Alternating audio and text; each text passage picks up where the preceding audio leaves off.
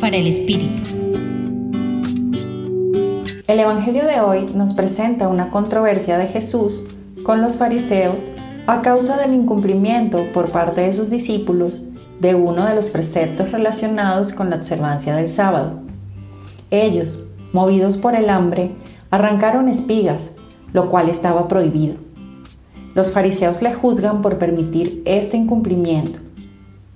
Pero Jesús, aunque sí le importa la ley, se concentra más en hacer la voluntad de Dios, que se traduce en vida en abundancia, y no tanto en el cumplimiento ciego de leyes y preceptos que al ponerse por encima de esta vida, terminan deshumanizando y siendo incoherentes con la voluntad amorosa y liberadora de Dios.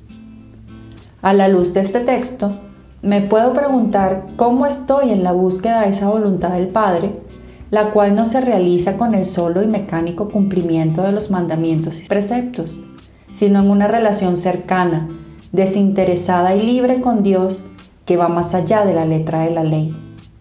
Nuestro mundo nos necesita parecidos a Jesús, yendo al espíritu de las cosas, teniendo el amor como criterio de decisión y generando acciones que favorezcan lo auténticamente humano.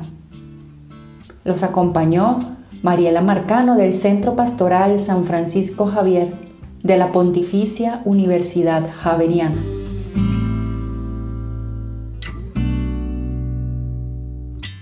Escucha los bálsamos cada día entrando a la página web del Centro Pastoral y a javerianestereo.com.